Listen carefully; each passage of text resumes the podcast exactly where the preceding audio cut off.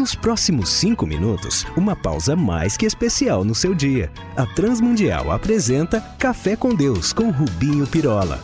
Parece-me que ainda mais sobre a realidade das redes sociais, em que todos estamos mais expostos do que jamais fomos, alinhamos a nossa vida com base em duas linhas de expectativas: as nossas e as dos outros. Lutamos por ser e fazer a partir do que eles esperam de nós ou do que esperamos de nós mesmos. Lutamos então para edificar uma vida, uma carreira, um ministério construídos sobre tais expectativas. Oh, com perdão da palavra tão desgastada neste café, o coach do fracasso e das pauladas, podias pousar um pouco e falar mais claro? Vejam comigo.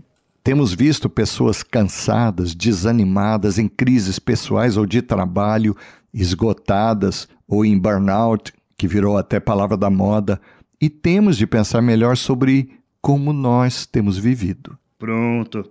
Lá vem outro especialista de sucesso e dar receitas do que ele mesmo não consegue viver.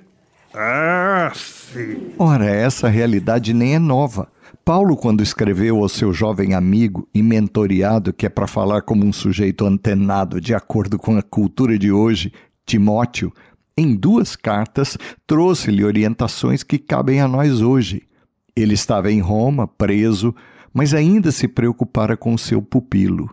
Fala sobre o cuidado que temos de ter com os falsos líderes e doutrinas fake mas a dada altura recomenda: Timóteo, meu chapa, procura apresentar-se a Deus aprovado, como um obreiro que não tem do que se envergonhar e que maneja, que não apenas conhece, mas maneja e bem a palavra da verdade, lá em 2 Timóteo 2,15.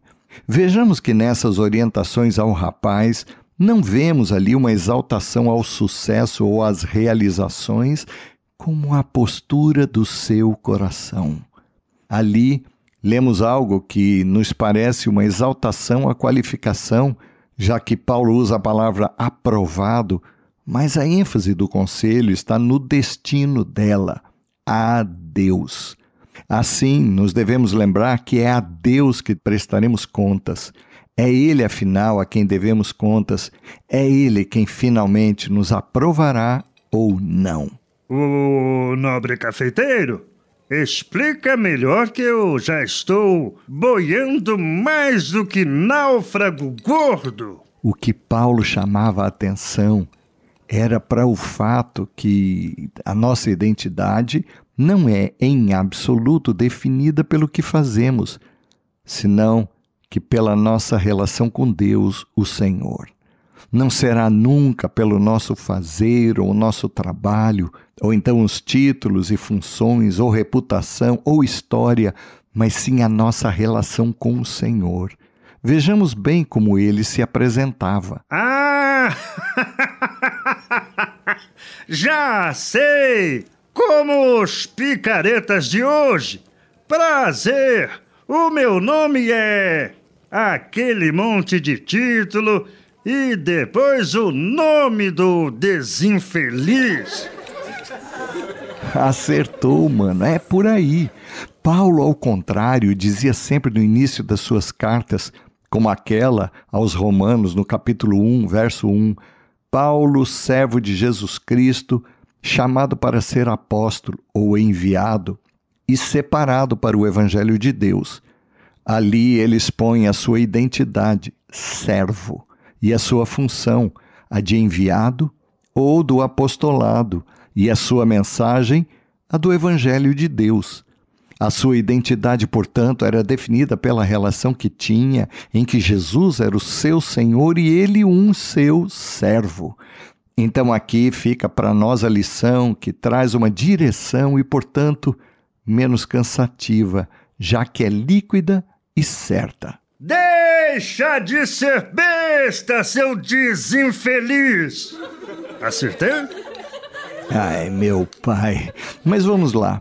Dirijamos o nosso foco para, ao invés das nossas expectativas e desejos, e pior, das dos outros, e busquemos o conhecimento de Deus e do seu propósito para todos nós, que são desde sempre revelados na palavra de Cristo, pois é aí que temos a nossa real identidade.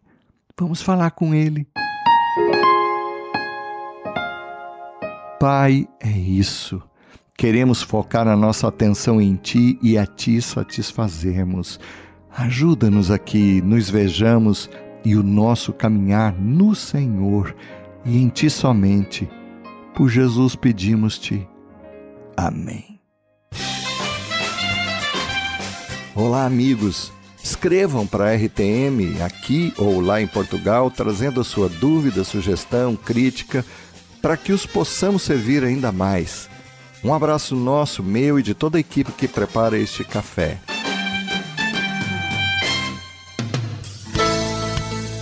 Se você gostou desse programa ou tem alguma dúvida, escreva para café com Deus sem acento arroba transmundial.org.br